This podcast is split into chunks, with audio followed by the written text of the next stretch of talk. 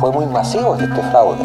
Primero directamente a los, a los cientos de miles repactados de las empresas La Polar. Y segundo, a los que somos afiliados a las AFP, a los que a los 6 millones en ese momento afiliados a las AFP que también fueron indirectamente víctimas de este fraude.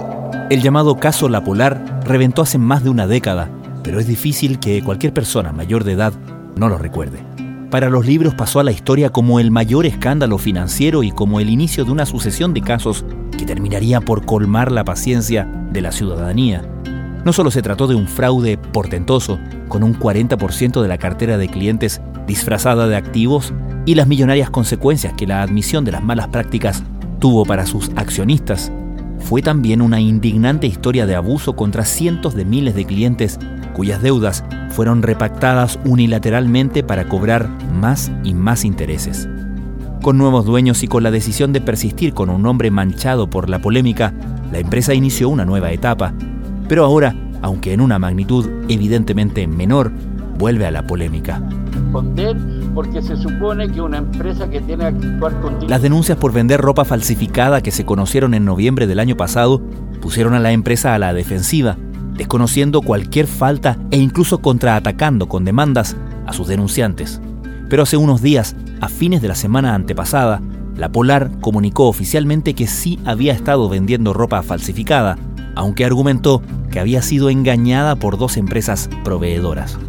Con su credibilidad en el suelo y sin el respaldo de su propio gremio, la compañía tiene pocas cartas que jugar.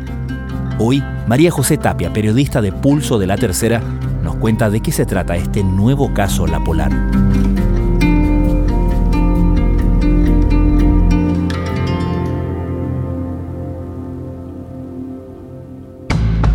Desde la redacción de La Tercera, esto es Crónica Estéreo. Cada historia tiene un sonido. Soy Francisco Aravena. Es martes 25 de abril. Cuando la Polar detectó que varios de sus clientes no estaban pagando las cuotas de su tarjeta, debió informar al mercado que estaba en problemas. En vez de eso, tomó los contratos de más de un millón de personas y sin avisarles, repactó sus montos adeudados y el plazo que tenían para pagarlos, aparentando que la gente se estaba poniendo al día. De esta forma, hacer pasar las pérdidas por ganancias. ¿Qué pasó después del caso La Polar, del mayor escándalo financiero que hemos sido testigos en la historia de Chile? ¿Qué pasa después con La Polar, esa marca que queda tan herida? Bueno, La Polar sale de este proceso con otros dueños. O sea, hay que pensar que La Polar cuando le pasa todo esto de las repactaciones unilaterales, donde más de un millón de clientes fueron repactados de manera unilateral, que significa en términos generales que finalmente tenías una deuda y La Polar en vez de cobrarte la deuda, te la iba extendiendo. sumando los intereses que implicaba y los clientes no se enteraban hasta que les llegaba una deuda gigantesca. Cuando sale este caso a la luz, finalmente la Polar entra todo un proceso de reestructuración. En ese momento no tenía controlador que decían que era una de las causas de por qué se había dado esto. Y la Polar sale con un controlador nuevo que es el grupo de León Vial, que finalmente toman la marca y empiezan a reestructurar esta marca cuyo foco era la rentabilidad. O sea, finalmente la Polar lo que dice, oye, nosotros tenemos que levantarnos y para eso tenemos que ser rentables. ¿Y cómo vamos a ser rentables? Con una especie de modelo nuevo que en Chile no existe, que es este modelo de saldos.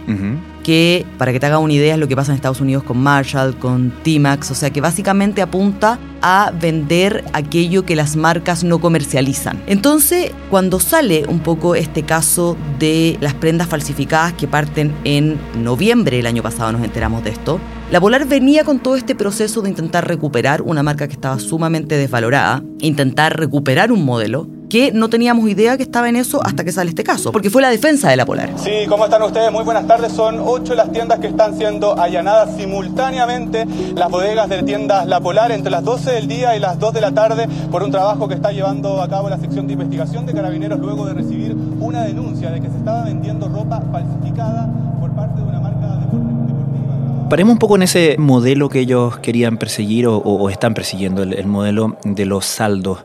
Lo que promete en el fondo la Polar es como, mira, esta misma marca que a ti te gusta, eh, te la voy a vender más barata porque es de otras temporadas. ¿Cuáles son las razones por las cuales esas prendas de marcas famosas, caras, pueden llegar más barata a través de la Polar al público? ¿Cuál es la promesa ahí? A ver, lo que dice la Polar es que hay que tener claro que el caso de falsificaciones partió con ciertas marcas. Una de ellas, que fue la primera que conoció, fue Under Armour, que Under Armour en Chile tiene una empresa que es Forus, que tiene la distribución exclusiva de esta marca para Chile.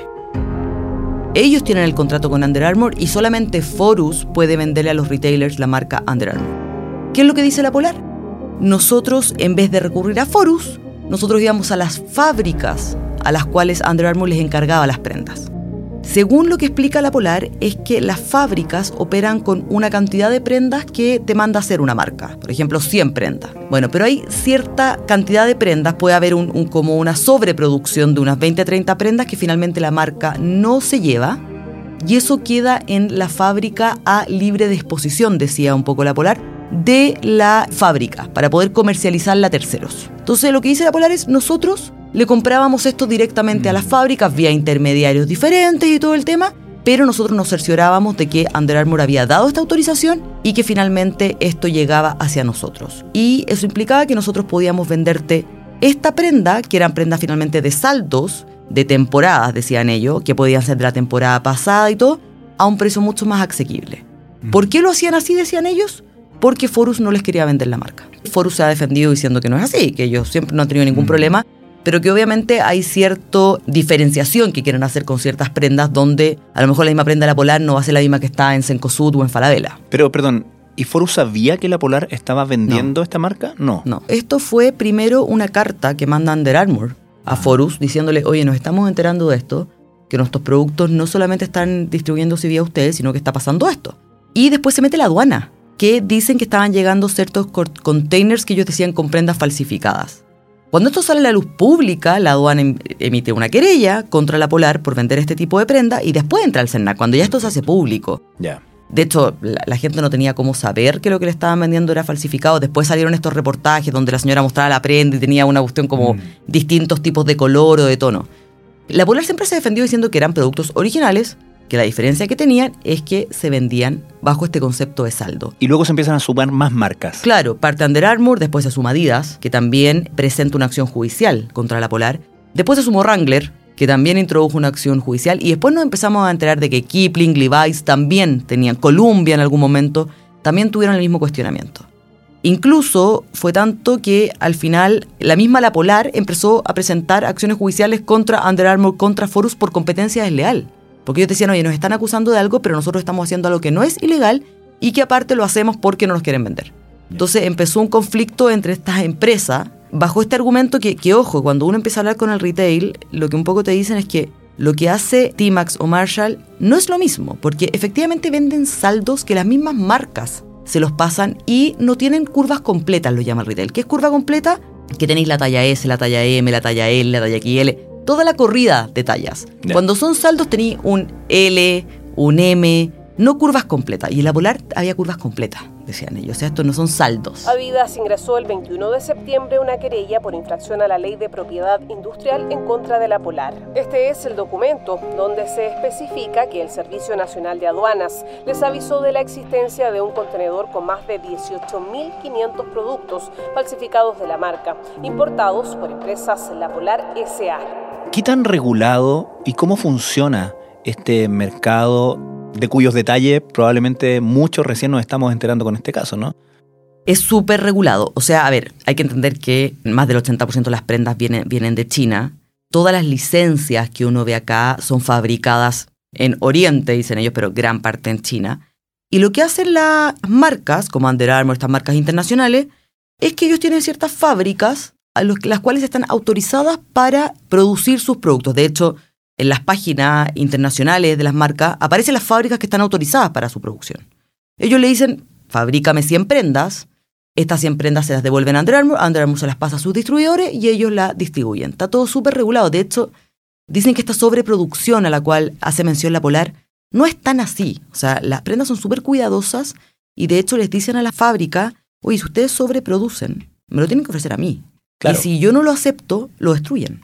Claro, porque no puede arriesgarse una marca que una prenda cualquiera esté circulando por ahí y ellos no hayan dado la autorización de esa venta. Tal cual, no. Y aparte que, ojo, que empresas como Forus aquí, que son distribuidores de muchas marcas, les pagan un royalty a las marcas. Entonces, quiero un poco lo que decía cuando uno hablaba con la gente del retail. Oye, Forus jamás obviamente se enteró de este tema porque ellos están pagando un royalty altísimo a Under Armour para poder vender de manera exclusiva sus productos. Carabineros incautó desde diversas tiendas y bodegas unas 700 prendas de la marca Under Armour, las que según la marca de ropa deportiva serían falsificadas. Mencionas y has mencionado un par de veces ya esto de cuando uno habla con la gente del retail y uno se da cuenta, por lo que tú cuentas, que con esta línea argumental, con esta defensa, la Polar no podía llegar muy lejos, ¿no? Sí, o sea, a ver, desde el minuto uno hubo dudas con lo que pasaba aquí. En todo el retail sonó raro esta explicación de la Polar obviamente la Polar tiene un pasado que, la condena. O sea, finalmente era la Polar, la misma que ya tenía una muy mala imagen por las repactaciones unilaterales. Entonces, mucha gente se colgó también hasta mala imagen. No hay que olvidar que apenas sale esta denuncia por falsificación en noviembre del año pasado, la Cámara Nacional de Comercio, sin esperar, pero ni una investigación ni nada, sale diciendo al tiro que le parece impresentable esta situación. Y de hecho, para Polar fue súper fuerte porque fue como, chuta, el gremio ni siquiera nos preguntó y salió al tiro a decir que esto le parecía impresentable. Entonces, efectivamente, a ver, este caso empezó a avanzar con muchas dudas desde el CERNAC, que empezó al tiro a negociar con la Polar algún tipo de reparación para las personas que habían comprado estas marcas. Por otro lado, la aduana se querelló. Por otro lado, tenía el problema con las mismas marcas que ya, habían presentado acciones judiciales. Y la Polar hace dos semanas atrás manda un hecho esencial al mercado diciendo que en realidad hicieron una investigación ahí, expos después de esta situación, en Pakistán y en Chile y llegaron a la conclusión de que habían sido objeto de un fraude. El timing de esto está dado, según la Polar, por esta investigación interna. Por esta investigación interna. Ellos partieron defendiéndose, defendiéndose y después hacen la investigación. Y cuando hacen la investigación, se dan cuenta que efectivamente eran prendas falsificadas, dándole la razón a todo lo que había opinado la industria previamente diciendo, oye, esto es raro, esto no opera así. Un millón de personas fueron defraudadas por una de las empresas más importantes de Chile, la investigación posterior dejaría en evidencia que nos encontrábamos frente a uno de los mayores escándalos financieros de toda nuestra historia. En junio de 2011, la empresa reconoció ante la Superintendencia de Valores y Seguros las repactaciones indebidas denunciadas por el CERNAC. Ninguno de los casi un millón de clientes repactados unilateralmente siguen pagando cuotas. La mayoría se acogió a la demanda colectiva del CERNAC, que consiguió compensaciones para dar por cerrados los créditos.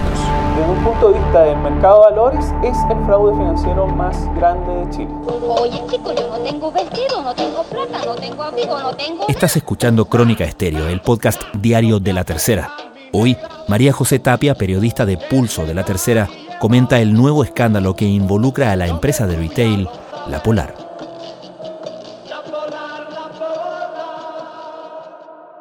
Y entiendo que cuando hace este anuncio, la Polar anuncia acciones legales contra aquellos intermediarios que les vendieron estas prendas, sí, aquí empieza como que se desvía la discusión, porque la pelea Primero teníamos este Forus peleando con la Polar. Perdón, y de esa, y de esa primera pelea, de, esa, de esas acciones legales que había anunciado la Polar en su momento cuando hablaba de competencia desleal, ¿se concretó algo? Se concretó. Ellos finalmente demandaron a Forus y a Armour por competencia desleal.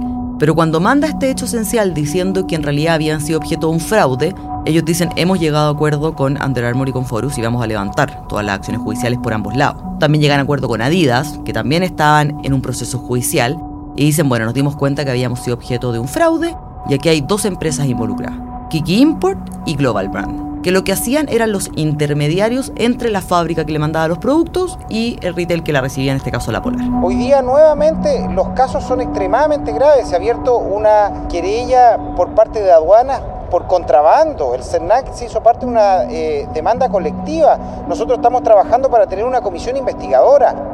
Vamos ahora a estas empresas que en su última declaración, entonces, en este hecho esencial, la Polar atribuye la responsabilidad de haberlos engañado y contra las cuales anuncia estas acciones legales. A ver, la, empresa que más ha salido a la luz pública es Kiki Import.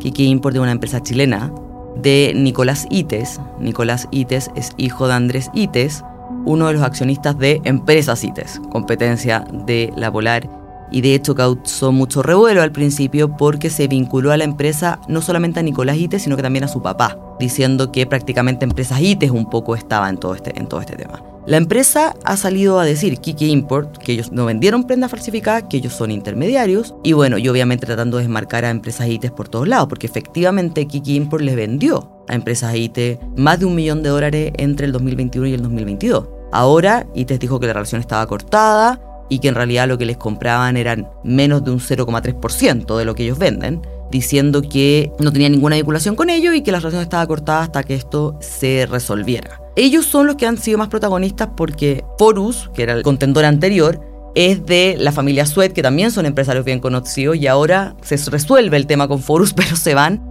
a pelear con los ITES. Entonces hoy día la pelea está ahí y de hecho eh, la Polar anunció acciones legales contra Kiki Import y por otro lado Kiki Import está evaluando acciones legales contra la Polar por el daño que les ha causado en todo este proceso. ¿Habla en ese sentido de daño reputacional? Reputacional. ¿Y a qué atribuye eh, Kiki Import? Ellos dicen que las prendas no son falsificadas. ¿Siguen sosteniendo eso? No, no, no. Ellos no dicen que no sean falsificadas. Ellos dicen que ellos son intermediarios en esta cadena. Pero ellos no son los encargados de certificar que lo que están comprando y lo que están vendiendo sea, sea ropa original. Ellos dicen que no, ellos dicen que ellos son los intermediarios y que la sale de las fábricas, lo agarran ellos y se lo entregan a la Polar, pero que esa trazabilidad no es resorte de ellos. Ahí está la discusión ahora, porque aparte, ojo, que la Polar sigue sosteniendo que ellos no venden ropa falsificada. O sea, que aquí fueron tres contenedores los que habrían sido falsificados, que representa el 0,16% de lo que ellos comercializan, que son solo ciertas prendas de tres marcas, Under Armour, Wrangler y Adidas, porque ellos dicen que todo lo que ellos han podido chequear de Levi's, de Kipling y todo son ropa original. O sea, ellos siguen sosteniendo que esto es una excepción dentro de su modelo de negocio. Y siguen sosteniendo en ese sentido la explicación que daban el año pasado de que ellos le compraron a las fábricas que fabrican para estas marcas. Sí, que ellos compraron ropa original pero que fueron víctimas de un fraude. Aun cuando las marcas digan nosotros no hacemos eso, no dejamos que nuestros fabricantes Aun cuando las marcas digan tal cual. Ellos siguen diciendo que ellos compraron ropa original a las fábricas. Lo que pasa es que ahí se desmarcan harto, porque nosotros compramos ropa original a la fábrica y vimos los documentos que acreditan que Under Armour autorizó a la fábrica a vender estos productos. Ellos dicen eso, pero ellos no, hicieron, no, no hacen la bajada de decir, chequeamos si Under Armour autorizó, ellos dicen que ellos tienen esa trazabilidad y que la investigación que ellos hicieron en Pakistán sobre todo les arrojó eso y que fue el último eslabón de la cadena lo que tuvo el problema. Un comunicado reconociendo finalmente la venta de ropa falsificada. Recordemos que este hecho eh, aproximadamente en noviembre del 2022 eh, comenzaron a surgir eh, por parte de distintos usuarios, por sobre todo en las distintas redes sociales, acusaciones respecto a la venta de ropa falsificada de distintas marcas en particular. Entonces ahora el capítulo sigue, obviamente con acciones. El CENAC ya anunció que, sin embargo, ellos siguen adelante con eh, la reparación de perjuicios de todas aquellas personas que compraron prenda y con una opinión muy crítica a la, Polar. O sea. Han dicho que no les creen. Es que lo, que dice el director de CENAC es eso. O sea, oye, hace un mes decían una cosa y hoy día dicen otra. ¿Qué pasa con el, con el, el que fue y sacó zapatillas Adidas? ¿Qué pasa con el que fue y compró unos jeans Wrangler? y se da cuenta que es falsificado. Porque puede pasar muchas cosas. Primero que el producto no es bueno, segundo que no lo, lo que yo no quería, y tercero hay un tema de precio.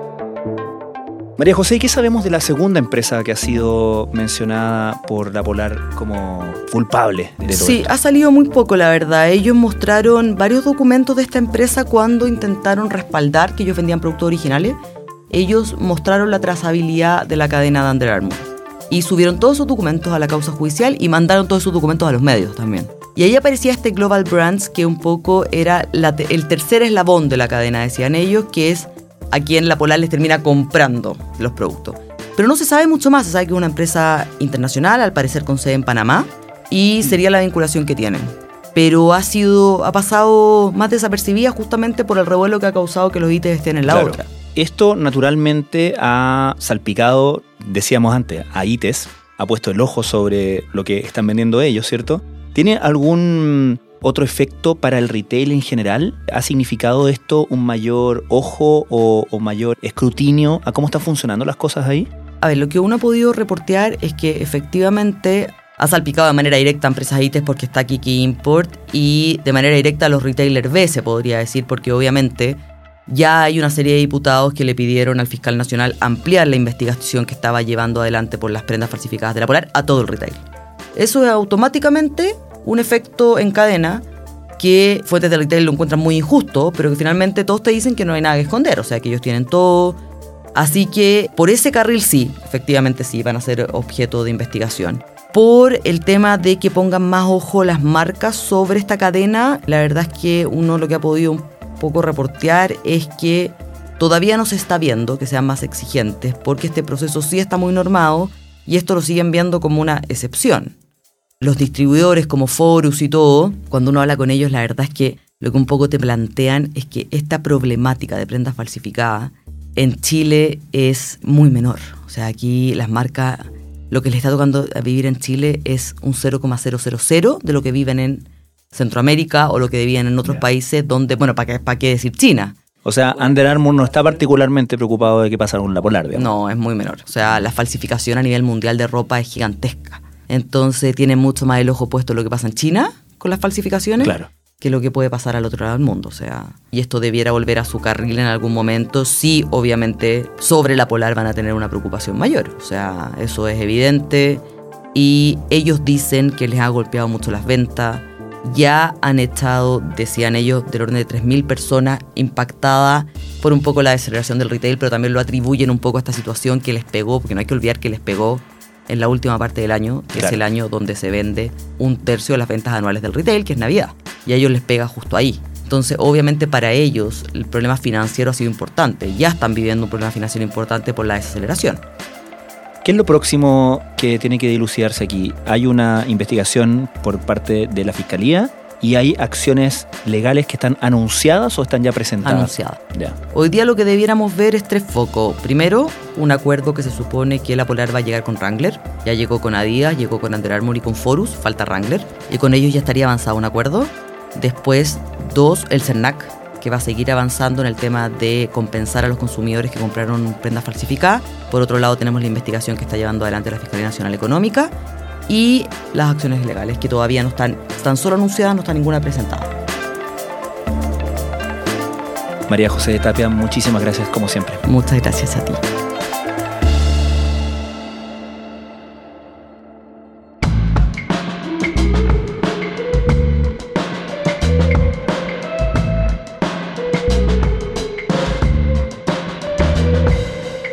Crónica Estéreo es un podcast original de La Tercera. La edición y conducción es de quien les habla, Francisco Aravena. El diseño y postproducción de sonido son de Michel Poblete. Nuestro tema principal es Say Again de Citadel. Escucha todos nuestros episodios en Spotify o en tu plataforma favorita de podcast y en latercera.com. Nos encontramos mañana en una nueva entrega de Crónica Estéreo. Cada historia tiene un sonido el podcast diario de la tercera.